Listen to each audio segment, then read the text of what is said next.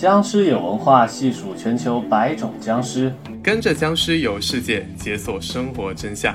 你愿意做我们的僵尸粉吗？我是僵尸学者羊毛笔，我是丧尸博士曾未来。Hello，大家好啊！今天来到僵尸有文化最新的一期，今天我们带领大家走向印度这个世界民俗传统的大宝库。来说到印度呀，在上一集的篇末，我们有 Q 到一部奈飞出品的新的迷你短剧，大概有四集，哎，它叫《Betar》。曾老师，你看过了吗？我看了，非常的耐人寻味吧？我也看了。看完之后，觉得我的内心久久的难以平复。为什么会有这样让人一言难尽的短剧呢？现现在豆瓣是这个四点八分，比比我们之前提到的那个木乃伊占领大东北还要低。我们就不要浪费听众朋友的时间了，就听众朋友就别看了，我们大概的讲一讲这个剧是关于什么的吧。有一群人想搞房地产嘛，他就想修一个高速公路，要打通一个隧道，就他们深知这个要想富先修路的道理。当地有些人就拦着，就说：“哎，你不可以这么做。”然后这些军人就美其名曰：“我们是来帮助你们的，到时候这条路通了，我们大家都能赚到钱。”村民说：“不行。”会有不好的事情发生，然后因为一些误会，两边就打了起来。军人有枪嘛，肯定就赢了。踏着老弱病残的尸体，他们就走进了隧道。结果，隧道里面传来此起彼伏的尖叫声。原来丧尸就这样被放出来了。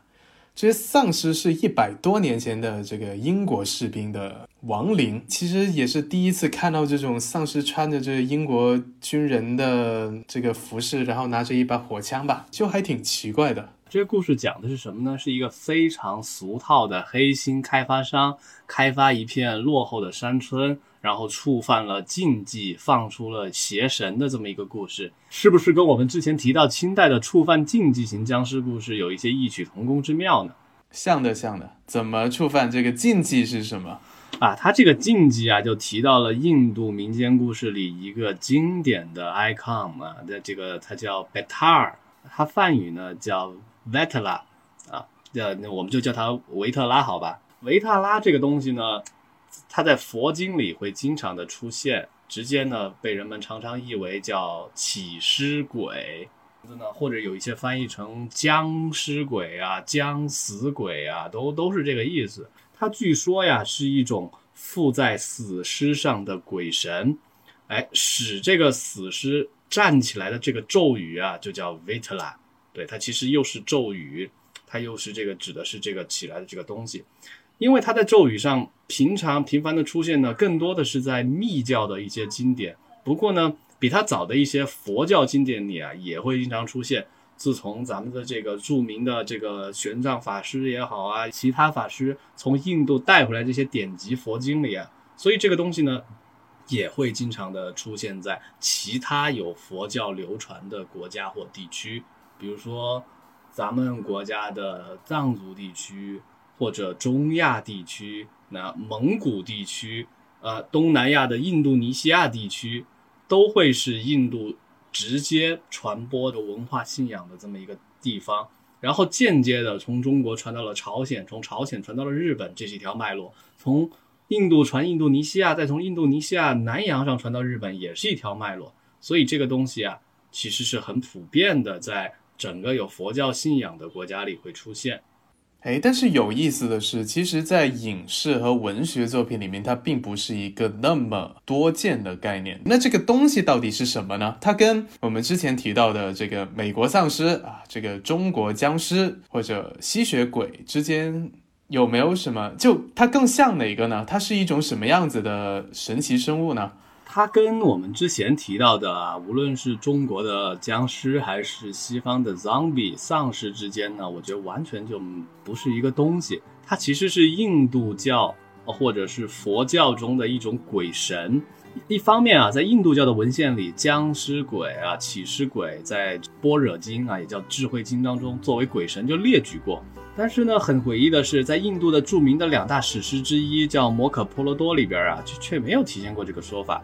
所以，虽然有些人认为这个僵尸鬼这个东西是起源于佛教，跟湿婆神有一定的联系，但是从这个时候起呢，僵尸鬼的信仰和湿婆信仰明显的就结合了起来。不过，这个信仰呢，可能也不是出自佛教，也不是湿婆教，可能是古代的印度的一种民间的土俗信仰，或者我们可以称之为原始信仰吧。它后来被佛教、湿婆教，特别是密教所吸收了。它可能简单的定义成叫印度的一种原始信仰，集中的反映这个东西的呀，有一个著名的印度民间文学作品，叫《僵尸鬼故事二十五则》，又名《诗语故事二十五则》。我还特意看了一下，它好像跟那种，比如说我们以前看《一千零一夜》还挺像的，对吧？就是一个框架故事，里面就有很多小故事。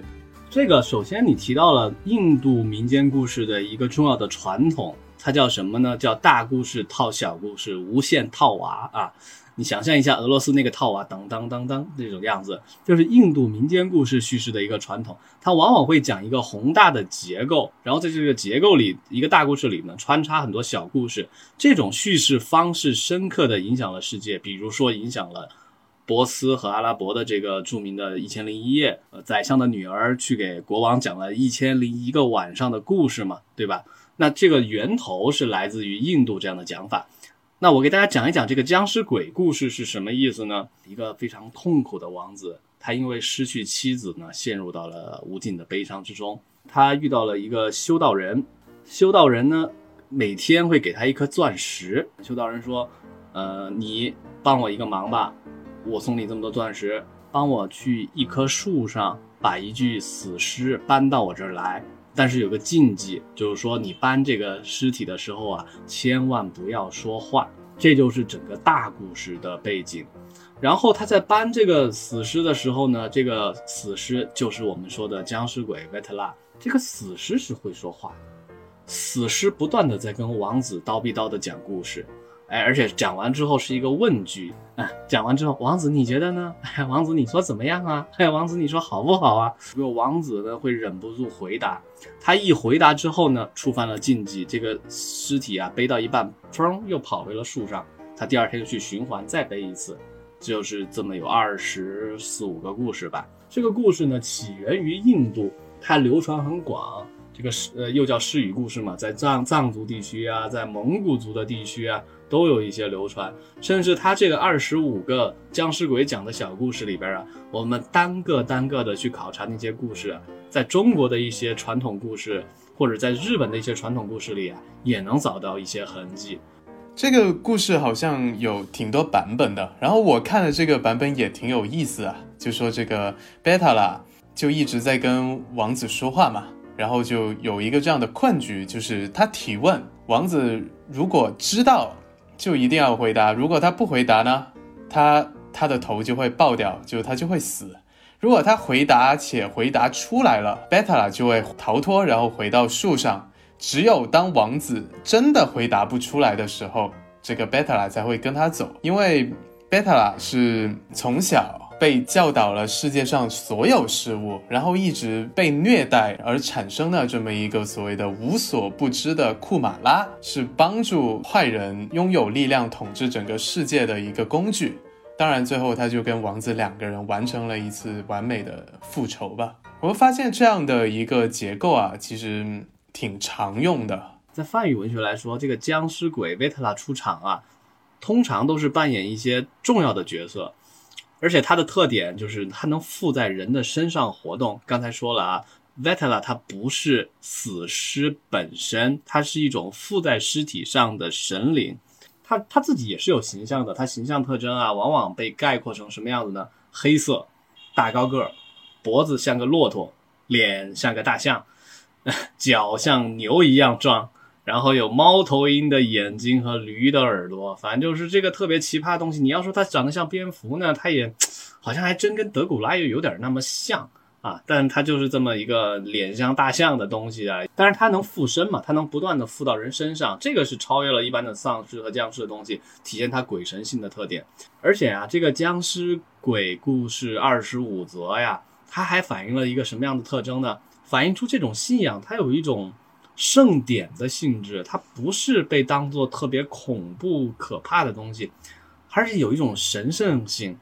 比如说这个僵尸鬼二十故事二十五则呀，它又被嵌套在了另一个大故事里啊。那故事我们不展开啊，在那个大故事里边，他说这二十五个故事将被提名为僵尸鬼故事二十五则，被世人通晓，成为吉祥的故事，传送到整个世界，受到尊重。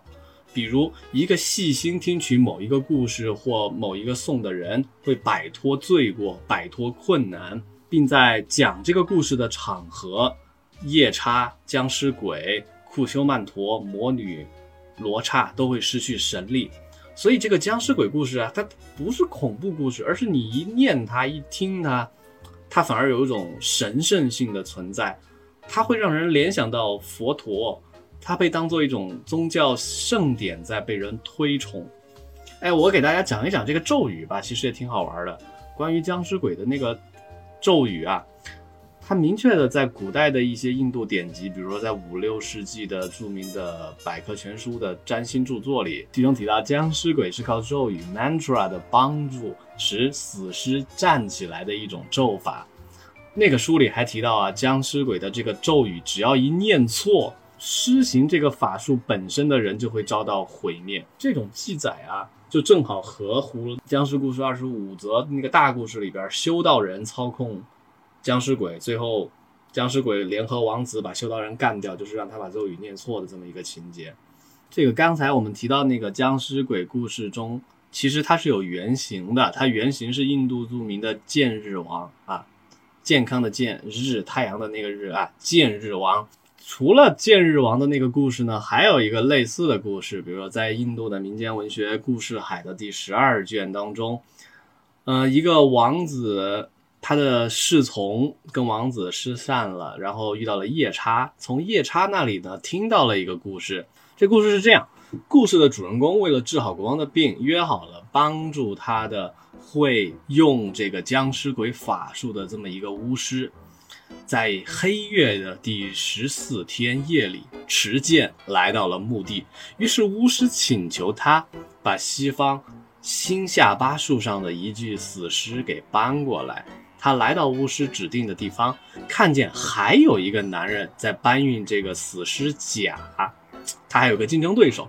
于是呢，这个人跟竞争对手开始抢这具尸体。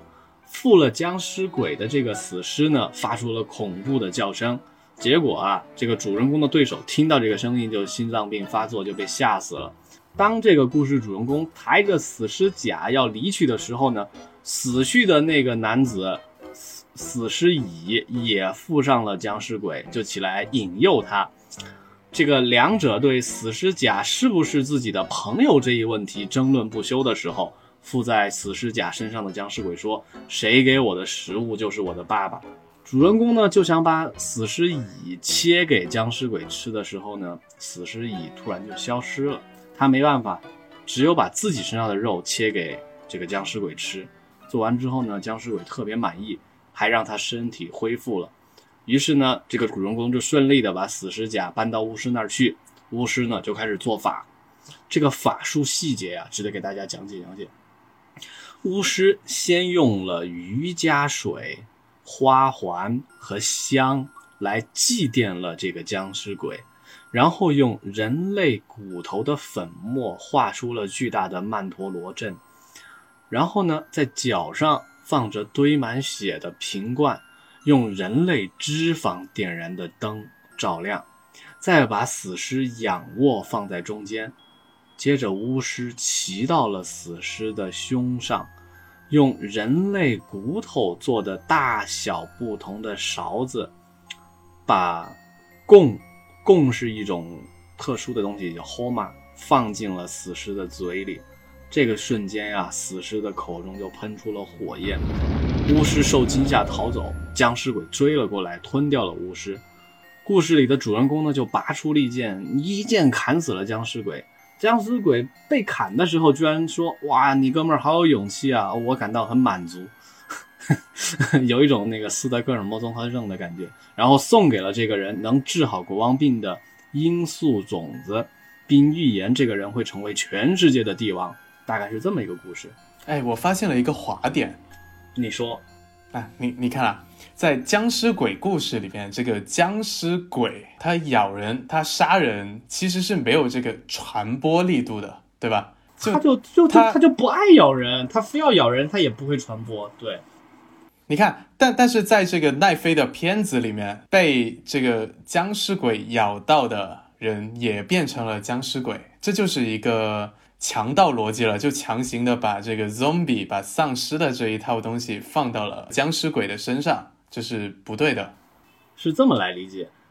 首先呢，我们说的 zombie 丧尸，还有中国的那个僵尸，都是人类尸体的复活嘛。然后呢，这个僵尸鬼呢，这个 Vitella 也是一种魔法尸体，可能从这个角度上有相似性。然后在这个印度的这个同志创作的时候呢，他就有点儿借鉴全世界的意思嘛，把别人的一些特征有点飘了，对，嫁接到自己的这个传统信仰上。其实就两者完全是不同的东西，不同的成因。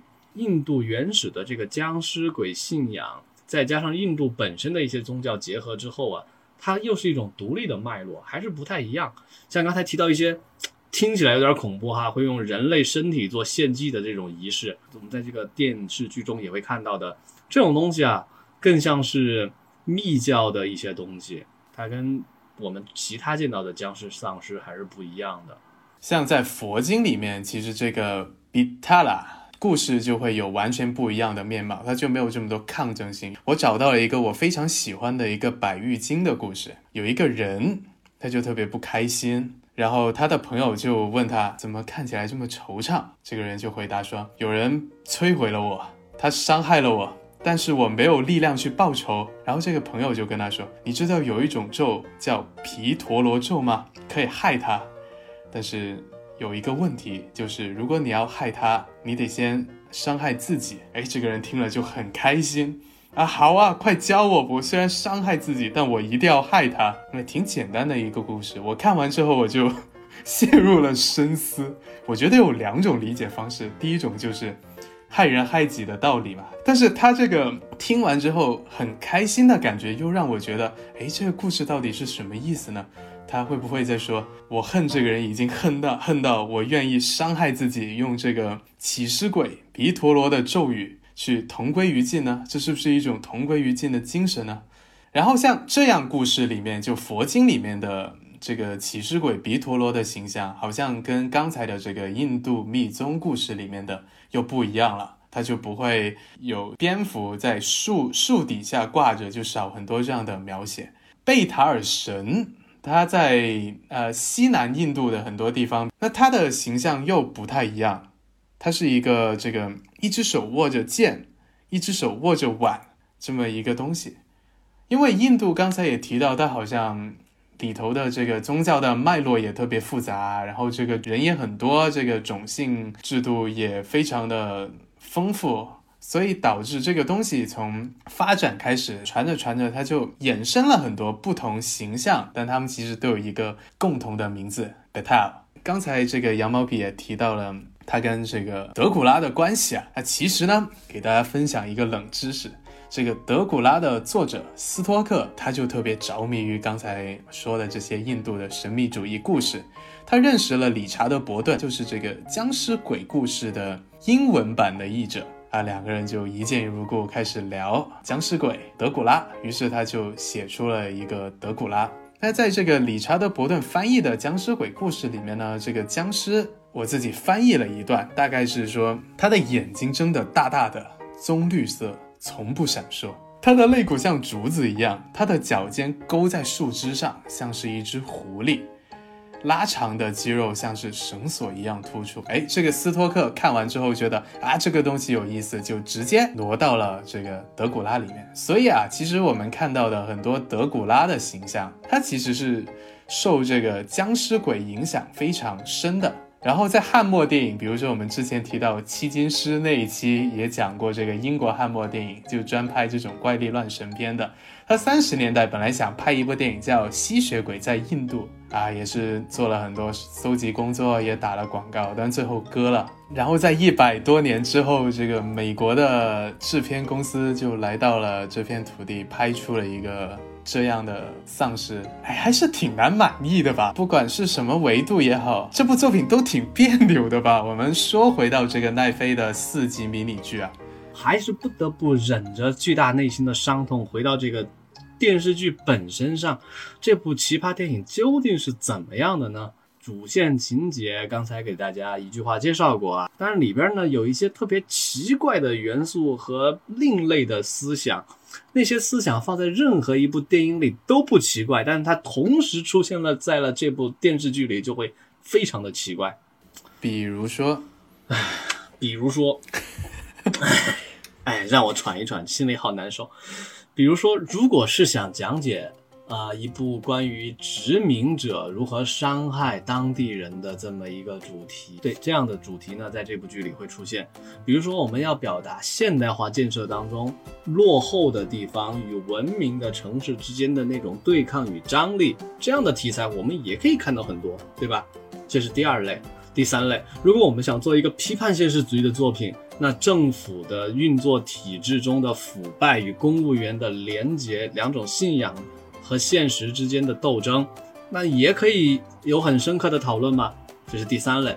呃，这第四类，我觉得在印度还算挺正常啊。之前有个电影叫《我的个神啊》，它是那个阿米尔汗的，就反映的是宗教与现代化之间的问题啊，这个算个印度特色吧。这是第四个主题。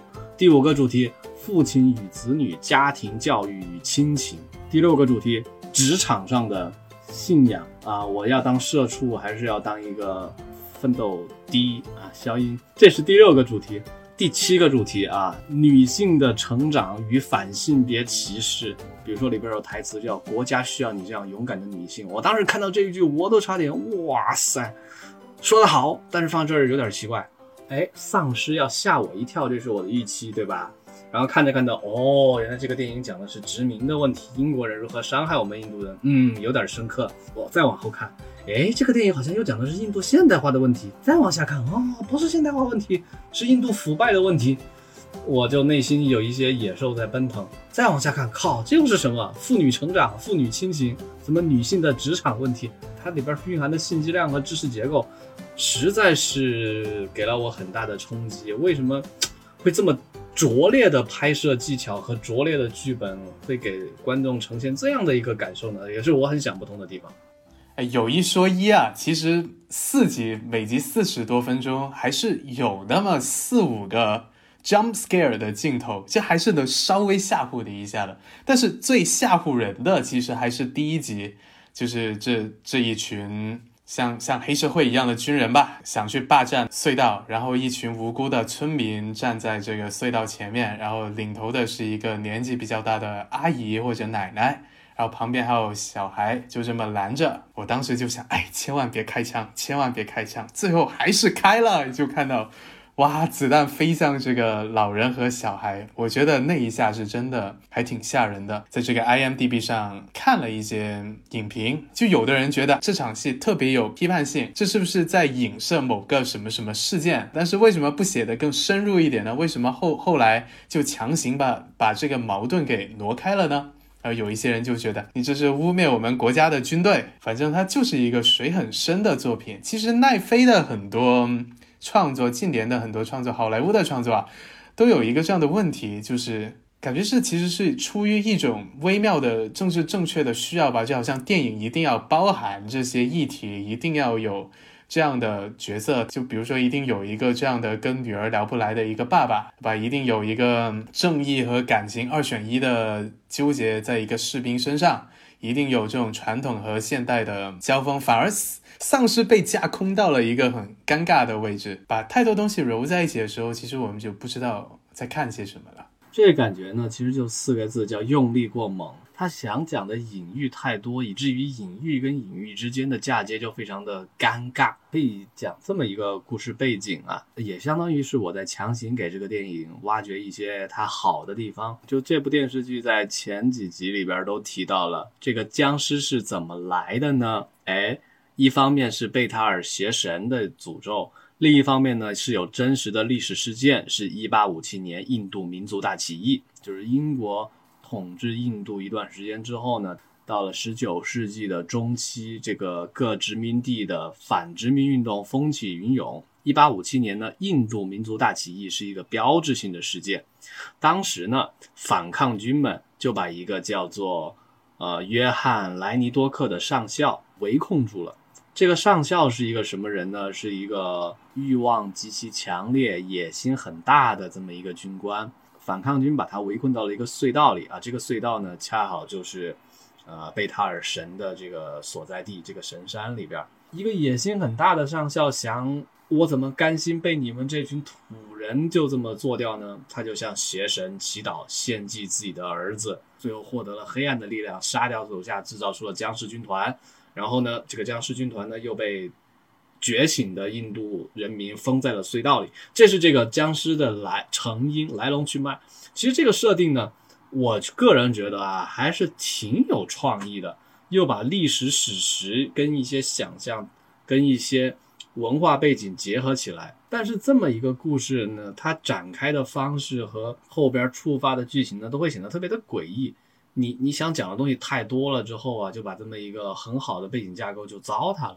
下下一季一定会讲这个印度的这个本地的村民啊，这些军人跟这个英国军队的余孽，这种以丧尸姿态复活的英国人的全新的正面交锋。那这两个国家地区之间。现在到底是一种什么样微妙的联系呢？对印度人来说，英国到底是一种什么样的存在呢？被殖民地与宗主国之间都带着一种复杂的情感吧。那印度是尤其典型的一个存在。一方面呢，他们会痛恨。外来的殖民者掠夺了他们的国家，抢走他们的工作。另一方面呢，他们又会感谢印度英国人打开了印度的大门，帮他们走向了现代化。让整个国家的经济实力也好，或者是整个文化水平也好，迈上了一个新的台阶。恨和爱之间一种交织，就是普遍性的被殖民地与宗主国之间的一种态度。再加上印度又是一个特别特殊的地方，加上他们一些本民族自己的独特信仰，导致他们的心态会稍微的有一点扭曲。哎，这个我给大家展开的解释一下啊，就是说印度啊是一个。地大物博的国家，人口也众多，有灿烂的历史文化。但是印度自古以来呢，就不是铁板一块，而是散布着上百个不同的种族，使用着不同的语言。最早是葡萄牙人到了果阿嘛，然后接着是英国人来到了这个南亚次大陆之后，想要殖民掠夺这块土地。他们面临的情况不是像去中国会有一个大清王朝在跟他们进行对抗。而是他面临的是分散的无数个小部落的酋长、小的国王。英国人就很巧妙的玩狼人杀就好了呀，拉一踩一啊，用挑拨离间呀，就很快的就把印度印度的那些小分裂的小土豪们就就拧成了一个印度统治的英国统治的印度。他们本身之间呢，这百多个部落之间是什么样一个状态呢？是一种非我族类皆是垃圾的这么一种奇怪的鄙视状态。比如说，一个外国人来到中国，他要学汉语，那我们会说这个外外国人好棒棒哦。如果是这个外国人还学会了广东话，或者是学会了福建话，你会说哇，这个外外国人尤其的 s c o y 尤其的厉害。但如果你去印度，印度的官方语言有多达几十种，你就以至于你不知道学哪一种。哪怕你学了现在印度常用的那一种印地语，它也只通行于北方的少数几个邦，也算不上普通话。那一个不说印地语的部落，听你一个外国人说印地语，他不会觉得你好厉害，或者说哦真垃圾，他会这么一种鄙视的心态。所以英语成了他们的官方语言，这成一个很搞笑的状态。一个语言文字尚未统一的国家，需要靠一个外来的语言成为本国的官方语言，其实想来也有一些悲伤。那印度有每个民族都有自己的独特的尊严，那又有一百多个鄙视，那 A 就会发出一百多条鄙视链，对吧？那但是他同时也会遭到遭到一百多条鄙视链的反馈，这种自信与自卑啊，就在这个。就不动的扩散波动，我觉得这种扭曲的心态一直渗透在我这我了解到的印度人的这么一个情绪当中。嗯，比如说最近的中印边界纷争，在我们国家的网络或者官方媒体叙事，对这个事儿呢，都是呼吁冷静克制，并不把它当做一个严特别需要关注的社会议题。但是在印度呢，却酿成了一场巨大的风波啊！印度群情激愤的要求抵制中国或下架中国对各种下架。你为什么会出现这样呢？我在一些不存在的网站上翻看了一些印度精英用着英语写的评论，他们会说啊，这么一个中国居然不关注我们，我好难过。就这种奇怪的心态啊，一方面说，哎，中国是我们的竞争对手，我们应该引起重视，但是中国居然不重视我们。How dare you！哎，就那种奇怪的自大与自卑，就在印度的鄙视链生态中扭曲的生长着。所以放到这个影片当中啊，也是这样的奇葩。他们会说着一些奇怪的台词。哎，我给你们念念几句啊。故事中的是一个印度军官在控诉这群该死的英国僵尸。他说。这群该死的白皮猪，他们先是洗劫了我们的国家，然后抢走了我们的工作，然后是我们的黄金与土地。现在这群混账，这群混账竟然窃走了我们的恶灵，这就非常搞笑嘛！就那个贝塔尔神，那个邪神，居然成了一个英国军官，抢走了邪神的能力，让印度人非常的不满，连我们的邪神你都要抢。这种荒诞，我觉得实在是只有印度人才能想得出来的笑点吧。其实，在宝莱坞里面啊，同样也有这种不断拉踩的感觉，我觉得可以称之为拉踩美学。刚才提到了这个印度跟英国之间说不清道不明的关系，就有一部片子，哎，它内容一般啊，它的名字很适合，就很很有这种象征意义吧。这个名字叫《英国绅士》。印度淑女，简单来说吧，就是男主角去了印度的一个他的双胞胎弟弟，然后就到了印度，果然就找到了他双胞胎弟弟的一个孩子，想把他带回英国，但是一直抚养这个孩子长大的这个女的就不乐意了，然后男主角说：“哎，英国多好啊，印度多不好啊。”我们当然要给他一个最好的成长环境。于是，这个女主角就带这个英国绅士感受了印印度的魅力。到最后，两个人也不知道为什么友情终成眷属。英国人由衷的发出：“啊，还是印度好啊。”还有一部我觉得更直观，叫。你好呀，亲爱的伦敦。这是一部二零零七年的经典宝莱坞爱情片，讲的是这个女主角是一个从小生活在伦敦的印度女孩，吧？她接受的教育是英式的，她的父亲是一个相对传统的印度人，两个人就经常发生摩擦。哎，你看，还是这种父女之间的较量。这父亲说不行，你不能再留在伦敦，你要去找一个印度的丈夫。他们就回了印度，找了一个老实人。啊，这个女主就说这个老师不会说英文，跟我没有任何的共同话题，但是这个父亲的命令也不能违背啊，于是就结婚了。结婚完之后呢，他就说，哎，但我要回伦敦工作。回伦敦之后，他就说，哎呀，这个婚姻在伦敦不具有合法性，于是就找了一个这个白人男朋友，两个人就准备步入婚姻殿堂。这个老实人知道这个事之后，也去了伦敦，就用了一个很有趣的方式，就是。